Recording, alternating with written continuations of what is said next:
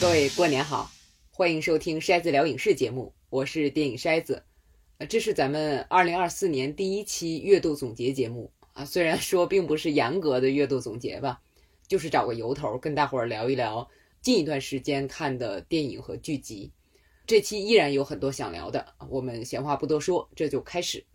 首先是我大年三十晚上看的一部电影《首尔之春》。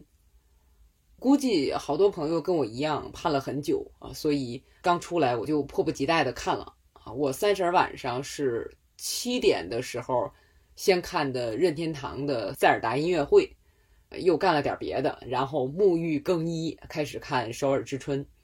我对这个片子期待非常高啊，主要是来自他在韩国电影市场的表现。韩国电影观众真的是。影片质量的试金石，我有一段时间专门按着维基上的韩国电影票房前五十名找电影看，绝大部分观赏性都非常强。那相反的例子就是，去年有一些大牌参演，看上去前景不错的片子，都没有达到预想的票房成绩。啊，像《非官方行动》《蜘蛛侠》，我没看的时候觉得，为什么呢？亲眼看了之后就发现。啊，怪不得，确实不好看。呃，再有像《月球》啊，《一九四七波士顿》这种被寄予厚望的大制作，我看的时候就在想，哇，韩国也还在拍这种民族主义色彩很浓的片子啊，里边好多彰显民族自豪感的情节，我看着都觉得尴尬啊，就跟看这边的一些片子一样。我以为他们已经是差不多翻篇了。好在啊，虽然电影制作方没翻篇儿，观众已经开始翻篇了，啊，至少不会是最重要的评判元素了。结果去年韩国票房最好的片子是什么呢？是观赏性非常强的，展现国家最黑暗的时刻之一的《首尔之春》。기업법에따라합동수사본부장은여기계신전두광보안사령관이맡을예정입니다인간이라는동물은아니다 강력한 누군가가 자기를 리드해주기를 바란다니까. 我看之前还不知道他具体讲的是什么事儿，一开始看才发现啊，这不就是紧接着南山的部长们之后的事儿吗？我在一个海影群里看到有一位影迷分享了一个片单，还推荐了观影顺序，南山的部长们、首尔之春、出租车司机、 一九八七。其实去年李正宰和郑宇盛的那个《狩猎》，虽然跟前面说的几部不太一样，《狩猎》是虚构的剧情，但也是展现的跟这些事件相关的故事。这些片子会帮我们形成一个整体的对韩国现代史的了解，关键是都很好看。在《狩猎》里，郑宇盛演的人物跟《首尔之春》类似啊，也是很正的一个军人出身的形象。我感觉郑宇盛其实是好人坏人演法都差不多，但是放到整个电影里，那个演法就通常很契合，就还好。黄正民就不一样了。我看《首尔之春》的时候就特别讨厌他演的那个角色，就是以全斗焕为原型的那个角色，在这里叫全斗光。我看片的时候就想，哦，我回头一定得再看一遍国际市场，才能挽回。黄正民在我心目中的形象，啊，这样不行啊！现在这样好讨厌啊。那说到国际市场，再岔开两句，我觉得国际市场是比《阿甘正传》要更动人的，从小人物的视角展现国家历史变迁的电影。类似的还有《孝子洞理发师》，宋康昊演的。相对国际市场，《孝子洞理发师》就。含蓄许多啊，有很多隐喻在里面。那个电影也叫《总统的理发师》，那个总统就是南山的部长里被刺的朴正熙啊。后面全斗焕也出现了。那再有一个电影是《摇滚七十年代》，通过一个摇滚乐队展现国家文化审查的变迁，是让我觉得意外的好看和意外的感慨的一个片子。这些片子很多都很有名，可能不少朋友已经看过了，但是有一些是我前不久才看的啊，就特别想推荐，也没有找到合适的机会，就趁首尔之春这个机会一块都都说了啊。大伙儿如果像我一样看完首尔之春 一直嗨着的话，可以再找找这些电影看。回来说首尔之春，因为他的事件是紧挨着南山的部长们，那南山的部长们里边，李星民演的是以朴正熙为原型的那个总统。那《首尔之春》里，他演戒严司令官，是在开头戏份很重的一个角色，所以我看的时候就有点分神。好在这两个电影里，他的扮相有很大的不同啊，就还好一些。我更多的是庆幸啊，我在这之前看过南山的部长们，所以在这里边对开头的故事背景就更容易了解一些。可哪怕你不了解，知道这电影里说的。总统在和内阁高层官员用餐的时候遇刺身亡了，案件正在调查。了解到这儿也可以了，不耽误你欣赏主体的剧情。那《首尔之春》这个片子的导演也是编剧之一，是金成洙。这位导演之前最有名的也是他自编自导的作品，而且同样是郑宇盛和黄正民主演的，是《阿修罗》。我不太喜欢那个片儿啊，所以对《首尔之春》是在巨大的期待之下，还是有一点隐隐的担心。所以当真正看到之后啊，发现电影不但承载住了期待，更让我感受到了很多惊喜。第一个惊喜就是故事讲的真清楚，这个是非常重要的。看过片子的朋友都知道。这个片子的内容非常丰富，这么多剧情能够塞在两小时二十分钟里，特别不容易。你听着好像很长，将近两个半小时啊，实际上非常干净利落，除了少量的抒情片段稍微慢一点儿更多时候都是在疯狂推进剧情。简单说就是黄正民演的那个全斗光实行兵变嘛，然后另一方郑宇盛演的李泰臣为首的力量。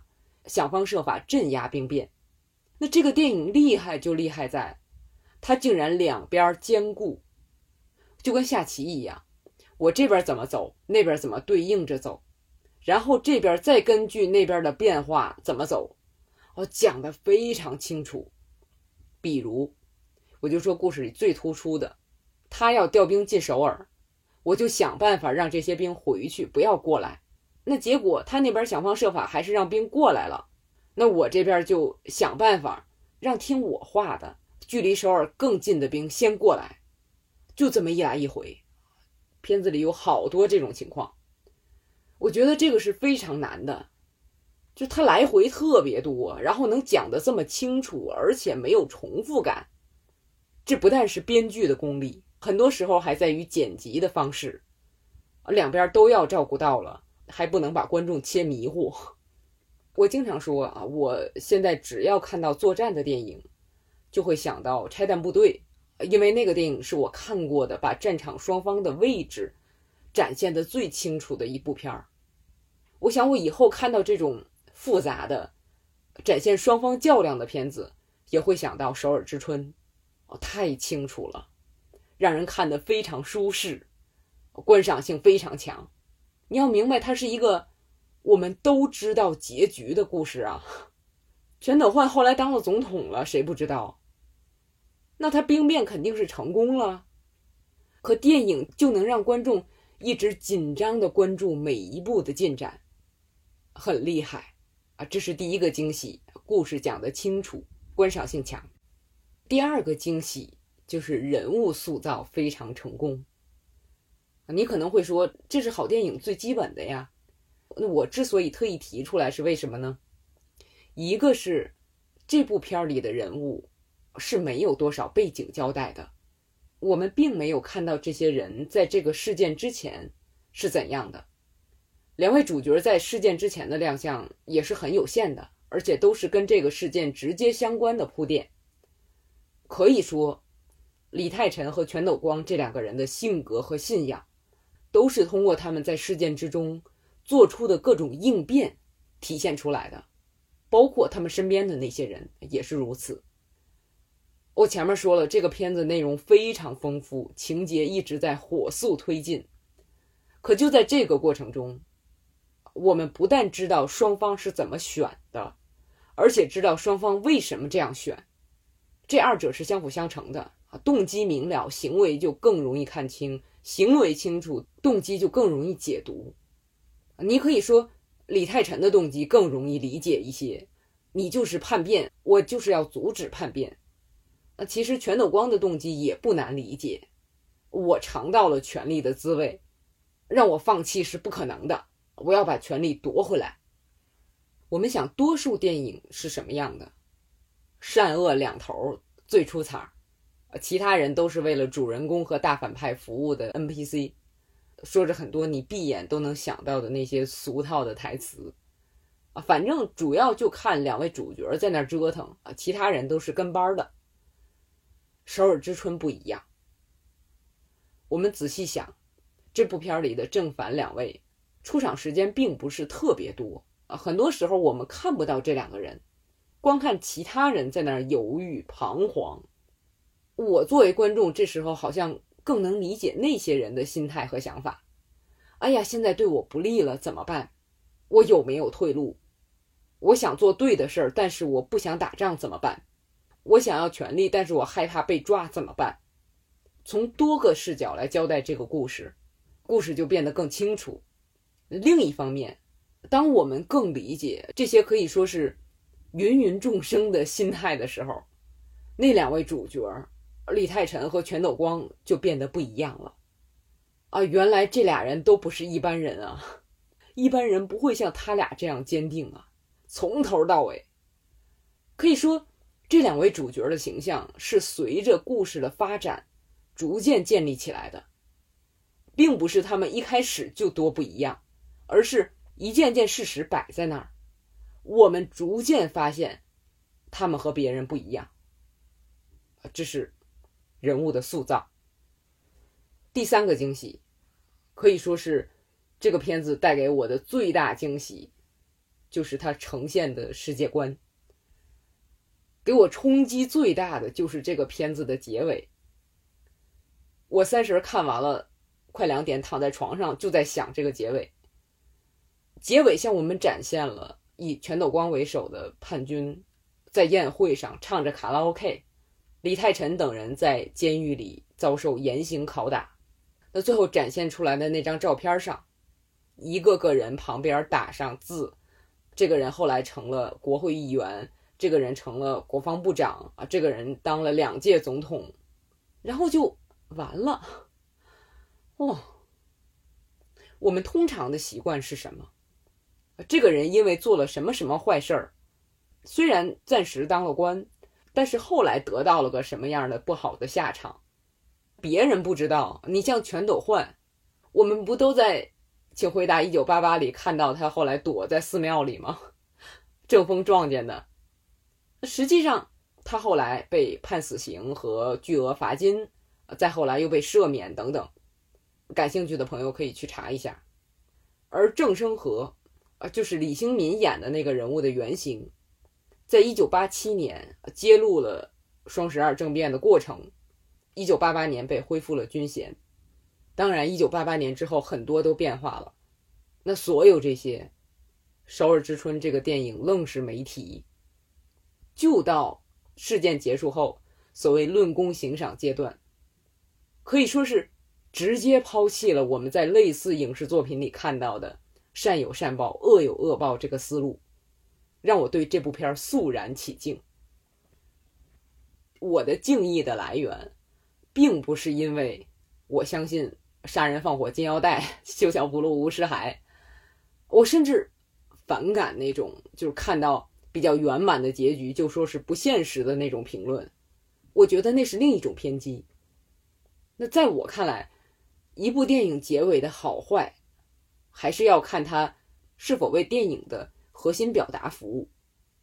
首尔之春这个事件，在现实中的后续不圆满吗？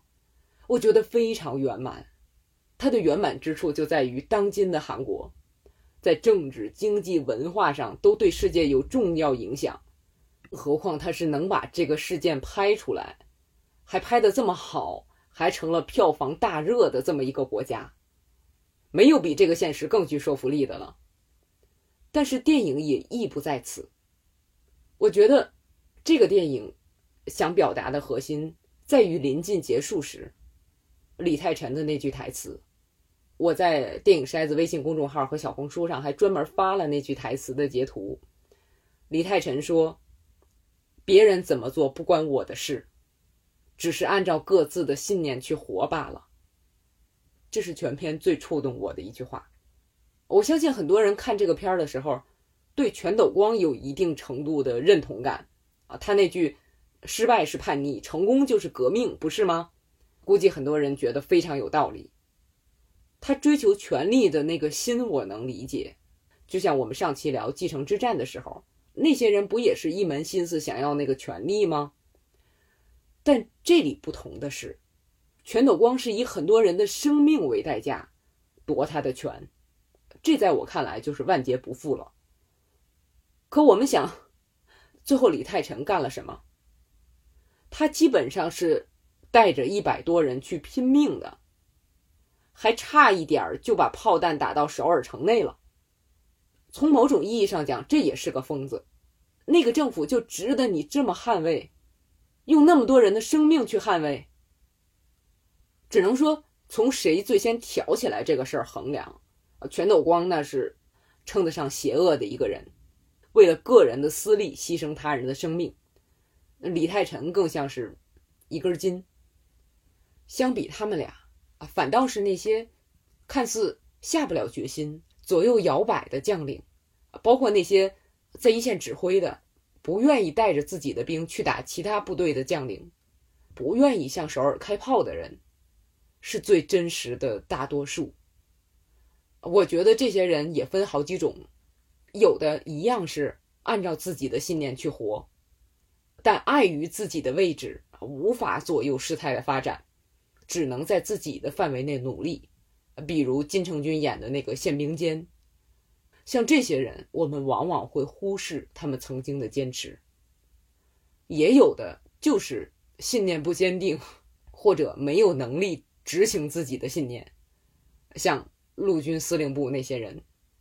还有的就是根本没信念啊，比如那个到处逃命的国防部长。不管哪种人。呃在事件过程中做出各种选择的时候，哪怕他是奔着某种目标做出的选择，可实际上他是不知道结局的。别说结局，下一步会是怎么样都不知道。所以每一步选择都只能表明你是一个什么样的人，啊，不能表明其他。说其他的那些很多都是马后炮。那就这部电影来说，如果换个位，全斗光那波人败了。结尾他们都在监狱里，李泰辰那波人胜了，加官进爵。实际上，绝大多数电影都是这样结尾的，但是这种结尾里，好人得到奖赏的情节，更多是给观众看的。你看，你做好事就会得到奖赏，这种表达通常都很无力。为什么？想做好事的人不需要这样的鼓励。不想做好事的人不会相信这种鼓励。那《首尔之春》实际上的结尾呢？好人看似失去了一切，但并没有失去内心。我相信那几位做到那样的程度，哪怕是进到了监狱里，也不会后悔。而且你看他们的那个状态，也都没有认罪，因为他们相信他们做的是对的。那坏人呢？得到了他们想要的，他们想要的是什么？我们还说全斗光那句话：“失败是叛逆，成功就是革命。”换句话说，他知道自己这么做是错的，但他不信这个衡量标准。他相信有了权力，他就能把错的变成对的。就是说，他信的是权力，不是对错。好。电影最后两头的人都没有失去他们所信仰的东西，或者说，他们信仰的东西到了电影最后得到了更鲜明的体现。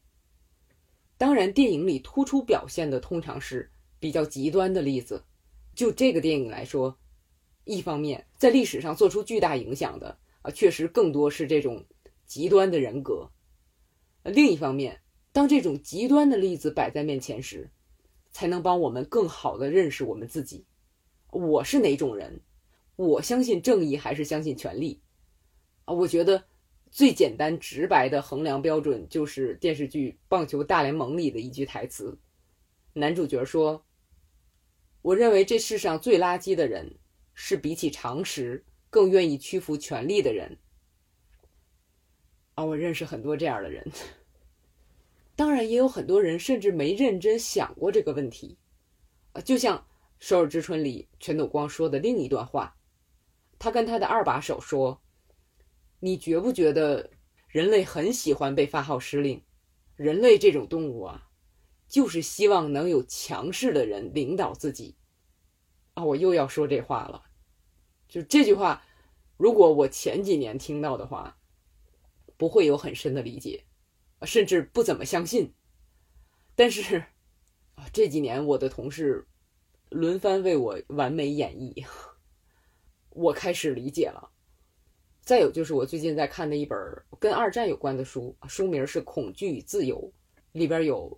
跟这个话题相关的这么一段话，书里说，当我们心怀恐惧的意识到自己的自由，可以选择两种方式予以回应：要么大胆的面对它，拥抱自由及其蕴含的所有焦虑和责任；要么出于恐惧而退缩，把责任丢给其他某种更高的力量——上帝、命运、社会、长官的命令、国家、阶级。或是家庭，很遗憾，这两种情形中的后一种要常见得多。正如弗洛姆所说，对普通人来说，没有什么比无法被一个更大的群体认同更难以接受的。因此，我们中的大多数人都会抓住让我们有归属感的任何意识形态，不管它是否涉及宗教，是否盲从社会规范，是否更为恶劣的效忠于某个极端制度。因为无论什么，都比自由的责任和痛苦更容易承受得多。需要提出的一点是，说这个话的哲学家和这本书的作者，都不认为这种逃避可以解决问题。但是，确实是给了我对这种从众行为的解释。所以你看，《首尔之春》里大部分人都是这样的。有个细节我不知道大伙儿有没有注意到啊？临近结尾的时候。李泰臣跟那一百多人说：“啊，不想参加的可以离开。”那些人互相看，看别人动没动劲儿，看别人没动劲儿啊，自己也不动了。那个时候，如果有一个人站出来走掉，我感觉这一百多人就呼噜呼噜都走的差不多了，可能最后就拦着李泰臣的那哥们儿跟着他了。我相信导演这个安排是有意而为之的。毕竟，我们通常看到的类似情况下，都是每个士兵都坚定地站在那里，有时候还给特写，昂着头，眼睛都不带眨的。这里不是，大家都在左顾右盼。你看，这一切啊，从观赏性到人物塑造，再到表演剪辑，更重要的是影片的表达，都让我肃然起敬。这部《首尔之春》不是在讲，我们的国家曾经发生了那么一件事儿啊，是很悲伤的事儿，但是我们克服了，走到了今天。这个电影是关于不同的人生理念指引下的人的行为，有相信绝对的正义与非正义的，有相信权力决定一切的，有什么事儿都不确信，跟着领头人走的。电影只是借助这一桩历史事件给我们呈现出来了，而实际上在我们的生活中满眼望去，基本上都离不开这三种人。所以我觉得《首尔之春》这部电影或许能成为超越它的故事、超越它的时代、将它的魅力持续延续下去的经典作品。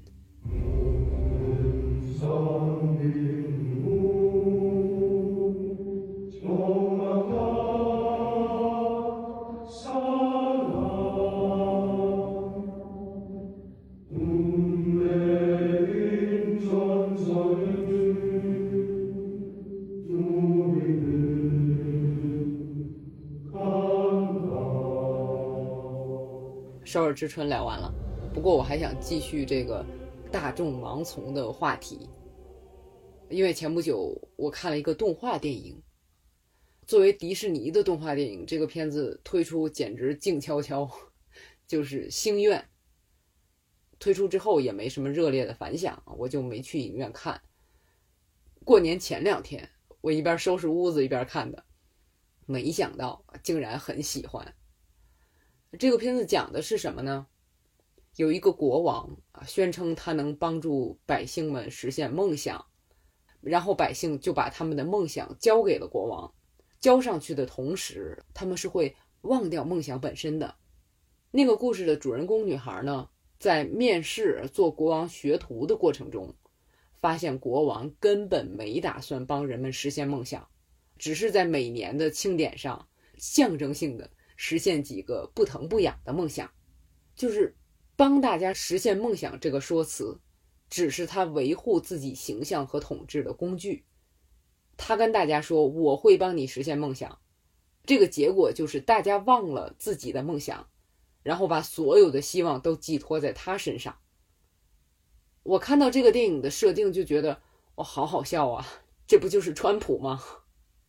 或者说是当今世界上许多靠民粹主义上台的领导人，那故事的最后，女孩把那些梦想都解放出来，还给他们的主人，让人们把未来和梦想掌握在了自己手里。当然，如果按照我们前面聊《首尔之春》时说的那些，可能很多人并不是真正的想用自己的双手去实现梦想，但毕竟它是一个动画。需要向人们展现人性中最美好和勇敢的一面，要相信那种可能。你得首先相信那个可能，才有做出那种选择的可能。而且，它虽然是个动画，还是在提醒我们，要警惕那些野心家的伪装。我能做到一切，你看，跟着我就可以实现你们所有的梦想。这样的话，千万不要信。另外就是。这个动画有很多歌曲，我觉得还挺好听的啊。虽然不是那种能给人留下深刻印象的，就是很顺耳的那种，画面也是一般，但是它的表达我还挺喜欢的。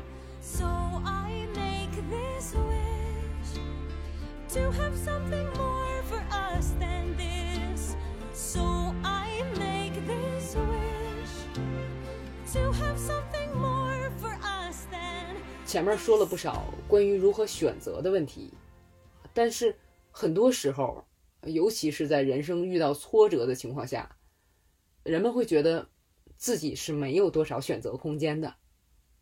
那前不久展现这种状态的有两部备受好评的韩剧，一部是《死期将至》，一部是《好久没做》。先说《死期将至》。近几年出了好多根据韩国漫画改编的影视作品，韩国开创的那种网络漫画叫 Webtoon 嘛，一格一格往下看的，不是交错着需要翻页的那种。漫画改编的影视作品多数是以故事取胜。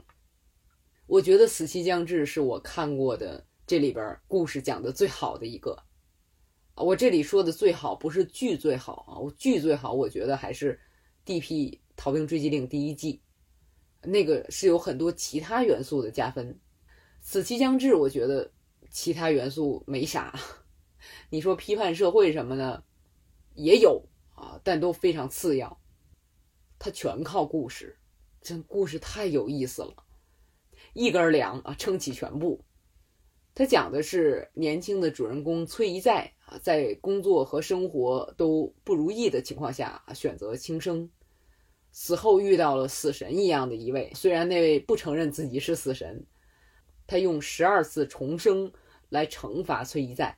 崔一在的每次重生，都要努力让自己在这个躯体上活下去，才不会输给死神。要不怎么说这个故事讲得好呢？就首先，他让一个轻生的人努力活下去，这个设定本身就很有意思，而且。崔姨在每次转世之后都会接收那个人的身份和记忆，这个从讲故事来讲是一个非常聪明的设定。我们通常看到的这种换身份的故事，都是直接换，顶多会继承之前的身份，但不是记忆。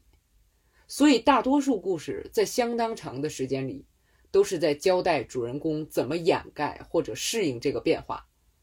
《死期将至》里不需要直接继承记忆，这样主人公就有了双重记忆，一方面保证了故事飞快的推进，另一方面就让体验不同人生这个概念有了更丰富的内涵。你不只是继承这个人的外表，连内心都继承了。但是，这个设定用影视来表现，就有一个隐患。还记得咱去年说到《假面女郎》那个剧吗？那其实也是个根据漫画改编的剧集。我当时就说，不同的演员演一个人，很容易让观众出戏。你让我相信这是一个人，我不信呢。《死期将至》这里处理的就非常好，他给了这些不同的面孔。以同样的锚点，就是崔一在的母亲和女友。故事经常让这些以新面孔出现的人物，或是想念，或是直接跟母亲或者女友见面，那他的反应就一直提醒我们：哦，这还是那个人，还是崔一在。这样就保证了连贯性，情感就得以积累啊，越往后就越动人。这个剧就是告诉我们，你的生命不只是属于自己。当你轻生的时候，会给爱你的人带去巨大的悲痛。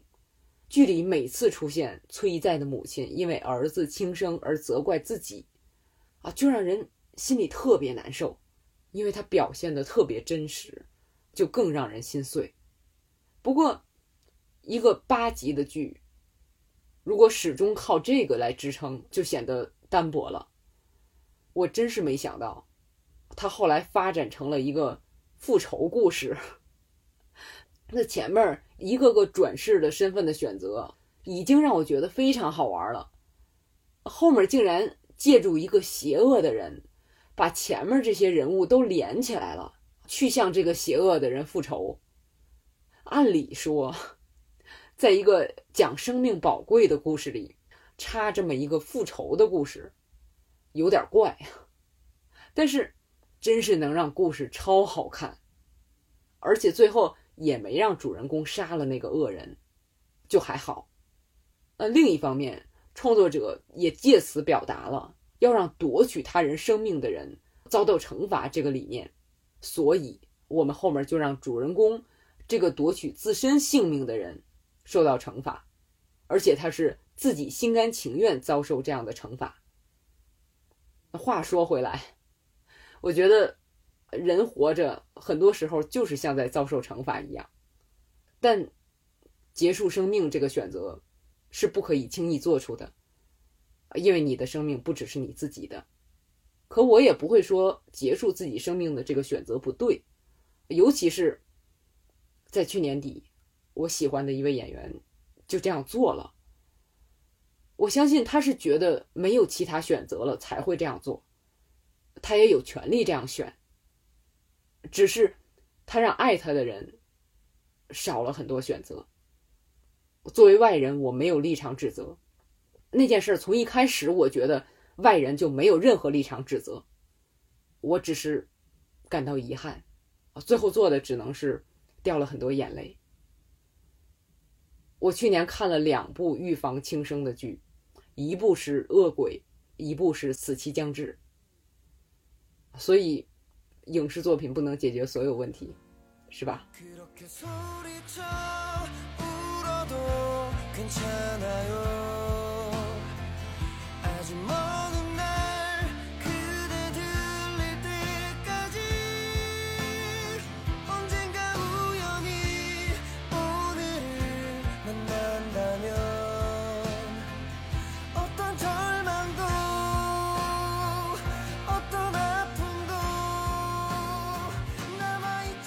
可是，影视作品还是能做到一些的，尤其是让我们看到和我们不一样的人的人生处境，多一些理解，少一些妄加指责，才能尽量减少那些根本不该发生的悲剧。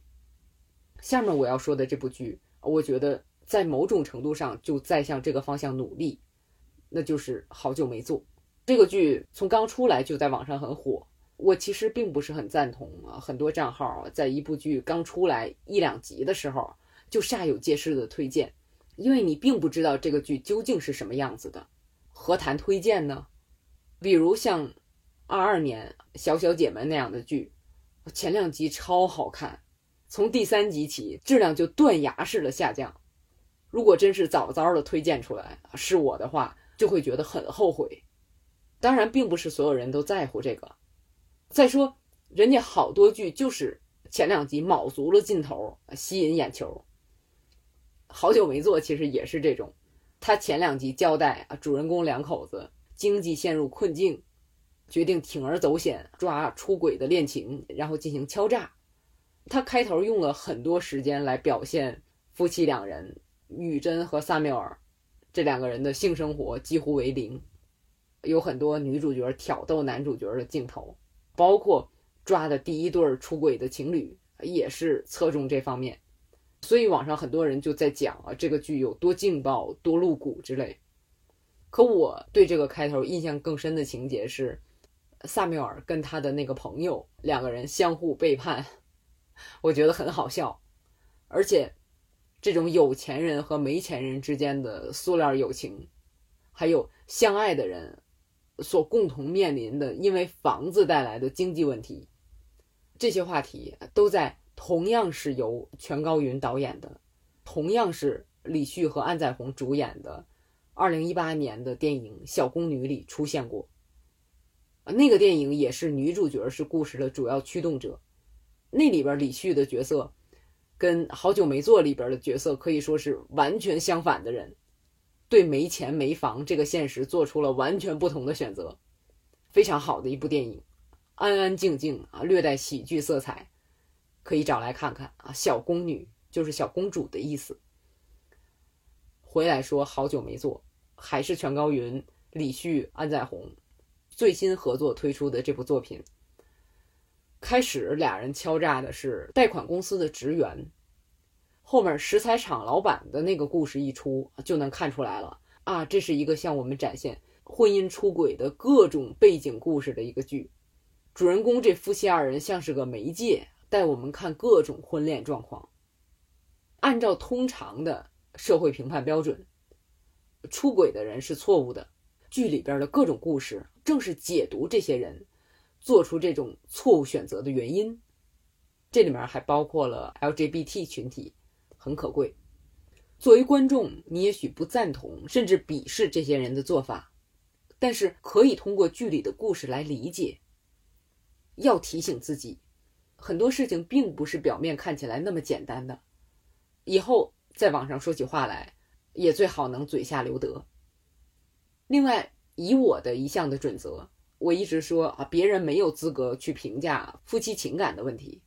当然，如果是家暴，那另说。就说情感的本身，外人不能妄下结论。这个话题我们在之前聊一场坠楼的剖析的时候也说过了。我觉得这个故事里绝对做错了的，就是主人公这夫妻俩赤裸裸的敲诈。所以，当两个人在肉体上受到惩罚的时候，俩人都被人打了嘛。我作为观众有一点儿点儿心疼，但是稍微跳出来，以一个社会人的身份看他们俩被揍的情节的时候，还是觉得挺开心的。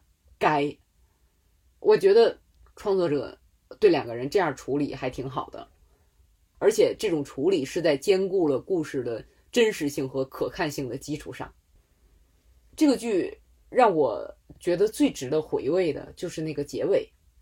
主人公两口子在离了婚之后，反倒有了兴致，更像是一对爱人，而不是之前在经济压力下被拴在一起竭力挣扎的亲人。就是说，他们之间是有爱的，是生活的压力压抑住了这份爱，让这两个人做出那种缺德的选择。他们自己当然要承担大部分责任，还有一些责任应该谁来承担呢？社会。政府，这个其实，在剧的开头就已经说出来了，是那些经济政策和经济状况，剥夺了很多普通人在更广阔的范围内进行选择的机会。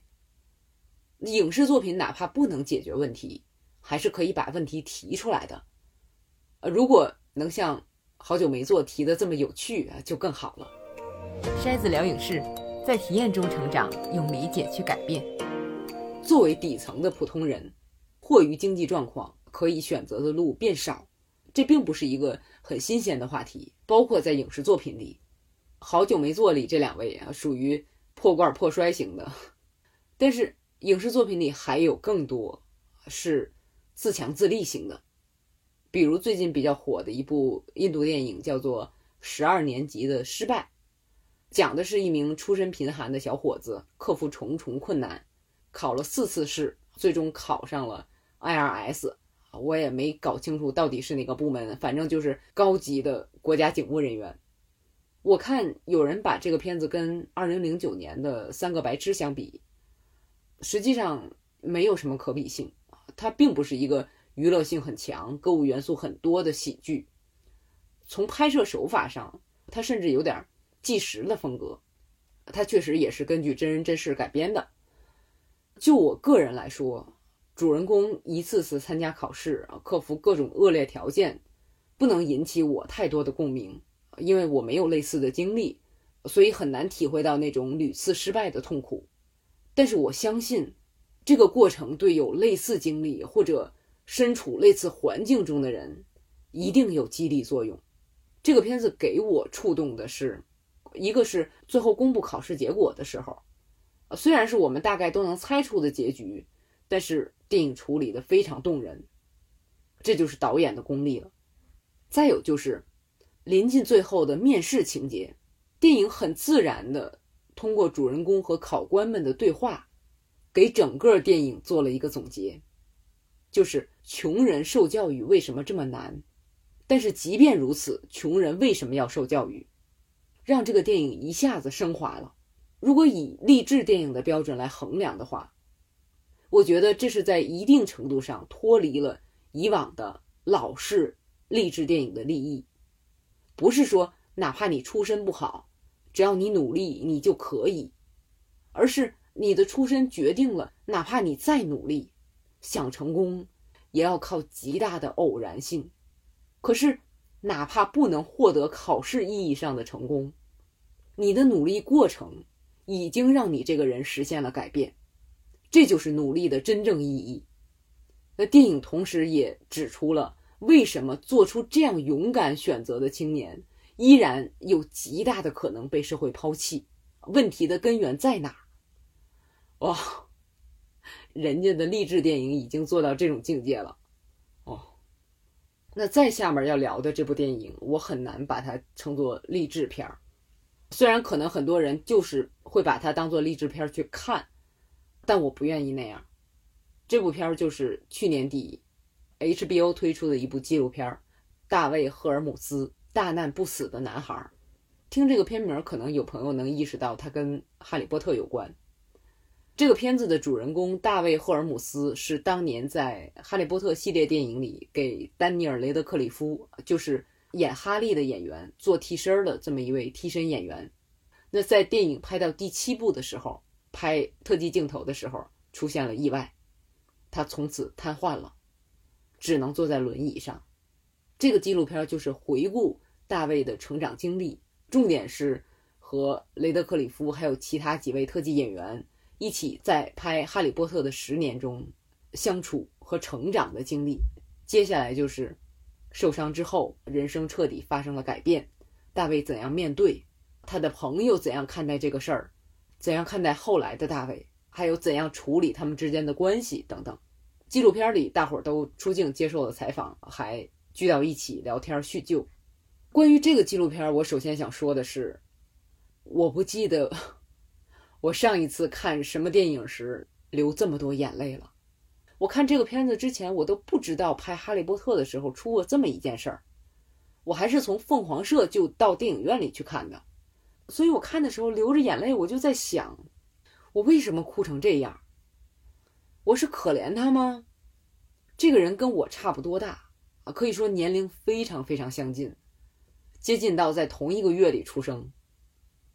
他出事儿的时候是二零零九年，那时候。我正在考虑从我的第一个工作单位辞职，啊，真是好早以前了。那时他的人生就被彻底改变了，而且是曾经那么动作灵敏，从小就练体操，那么有活力的一个人。所以，与其说是可怜，我觉得不如说是慨叹命运的无常。不幸可能毫无征兆的降临到每个人的头上。这种年龄的相近给我带来的可能更多是恐惧，或者是一种无力感。这是我在看名人纪录片的时候少有的体验，因为名人毕竟是名人，你会潜意识里觉得他在很多事情上跟你不一样。但是这个大卫·赫尔姆斯一直是普通人，哪怕是在做《哈利波特》替身演员的时候。他也不是名人，这种感觉就和看名人纪录片不太一样。再有就是，我现在回想，我是从哪儿开始流眼泪的呢？好像是他母亲说，啊，出事儿之后，他母亲就非常愤怒，想找人负责，但是大卫拦住了他，说：“我的人生已经毁了，哪怕再毁了别人的人生，我也好不起来了，不要追究了。”哇！那么年轻的一个人，这个胸怀。也正因为他是这样的人，他在剧组工作的时候就帮助了很多人。这些人在他受伤之后一直跟他保持着联系，有的还一直照顾着他。而且他在受伤之后的生活态度也让他的朋友们很感动。他就说，不能总想着失去了以前那些有多难受，而是尽量把当下的每一刻过好。说起来简单，真要做起来是非常难的。而且他一直受到后遗症的困扰，啊，身体状况越来越不好。我觉得我掉眼泪还有很大程度上是看到这样一个鲜活美好的生命遭受这种痛苦，本能的感到忧伤。这片子里让人难受的还有一个人，是他当初把大卫招进《哈利波特》剧组，啊，他也是剧组特技部门的负责人。他就特别自责，到现在也特别自责。一个是出事的时候他当班，负责现场；再有就是他把大卫招来的，他就说：“我把他毁了。如果我当初没见到他，他现在可能还在某个剧组工作呢。虽然他后来也会跟大卫见面，但是并不像丹尼尔他们那些年轻人那么自然和频繁。他就非常难受。”十多年过去了，你能看出来那个人还被笼罩在那场事故里走不出来。啊，这是个善良的人。你看这个纪录片的时候，会感觉到片子里出现的这些人都是善良的人，包括大卫的父母。那善良的人遭受这样的打击，就格外让人伤心，因为你知道这个事儿是无法逆转的，而且会越来越糟。唯一令人欣慰的就是。大卫当下对生活的态度，我是三十晚上看的《首尔之春》，嗨的不行不行的，差不多两点才睡。然后初一上午看的《大卫·赫尔姆斯：大难不死的男孩》，哭的不行不行的，把眼都哭肿了。《首尔之春》是根据真实事件改编，《大难不死的男孩》干脆就是纪录片儿。这两个片儿都给我一种深深的无力感。就是世事无常嘛，你努力也不一定有好的结果。很多时候，你需要在看起来没有好的选择的情况下做出选择。要不怎么我前面说啊，人生很多时候看起来就像是惩罚呢？可人生就是这样的，不光是你，所有人的人生都是这样的。有一句话叫：“当你羡慕别人的生活的时候，只能说明你和他并不熟。”我当初看到这句话的时候，觉得太对了。我这种挖地三尺追星的人，我有很多喜欢的明星，可是你要问我想跟哪个偶像交换人生，我完全不想。所以，既然生而为人如此艰难，既然我们的日常选择不一定能得到什么结果，而只是体现和塑造我们是个什么样的人，那就认真的选。试着做自己想要成为的那种人，而不是随波逐流，在不知不觉中成为我们曾经鄙视的那种人。好在虽然人生艰难，但是我们还不至于总是要做出艰难的重大抉择。我们能做的是，要用自己的力量避免那种情况出现，比如战争，比如伤害别人等等。而日常更多的是在点滴中做出选择。别小看那些选择，那些小的选择积累起来，会有一种神奇的力量。什么力量？这个答案可以从去年推出的八集喜剧剧集《陪审义务》里找到。You are now the jury in the matter of Hillgrove versus Morris. When they say jury of your peers, I think that's accurate. I mean, how long does this normally take? Have you done this before? I'm a recognizable public figure. Respectfully, I don't 这 recognize. 这个剧怎么形容呢？一形容就会剧透。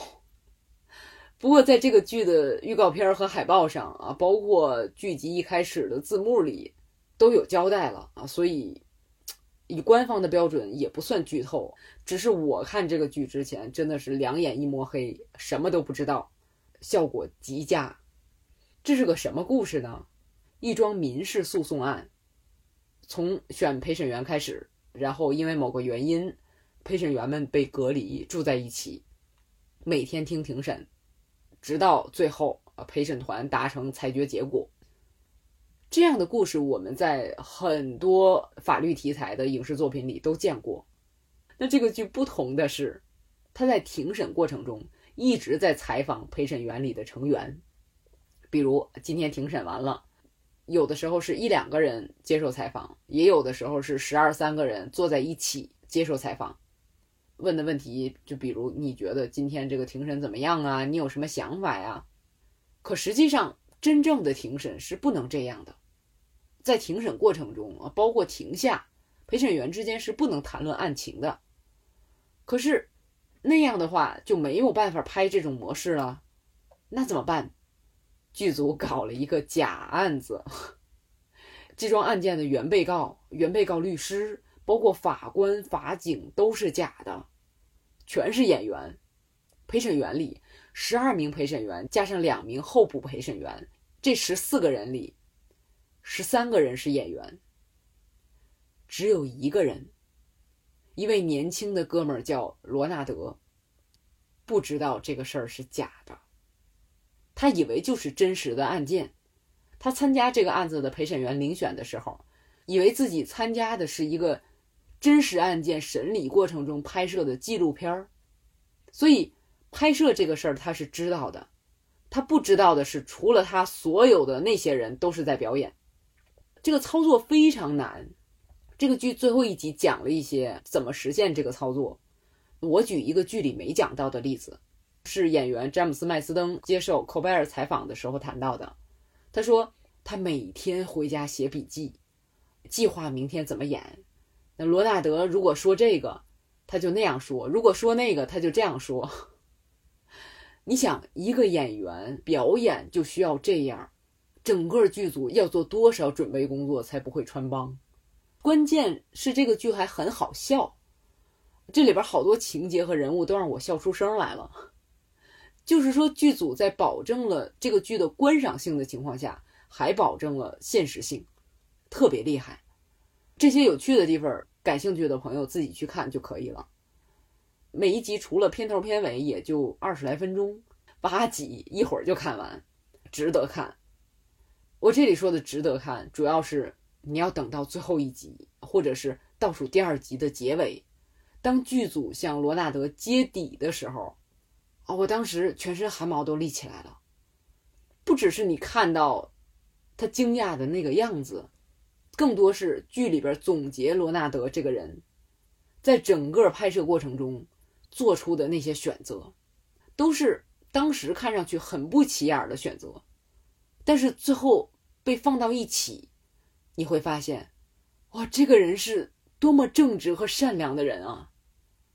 他用爱心接纳社会上通常会排斥的人，他甘愿为别人背黑锅，他以超出剧组想象的认真程度履行陪审员的职责，并且会在履行职责的前提下，尽可能的不让任何一名陪审员被大家排挤和指责。好多选择当时看起来很不起眼，就是在混乱中做出的。但是后来被提起来，就发现，哦，这个如果是我，大概做不到。所以，脱口秀主持人科贝尔在采访詹姆斯·麦斯登的时候，就说他自己的观感。科贝尔也看了这个剧，他说，这个年轻人几乎在所有面临选择的时候，做出的都是对的选择。他让我作为一个观众，对人类啊人性，好像重拾了希望。科贝尔这个话也是我在看完这个剧的时候的最大感受。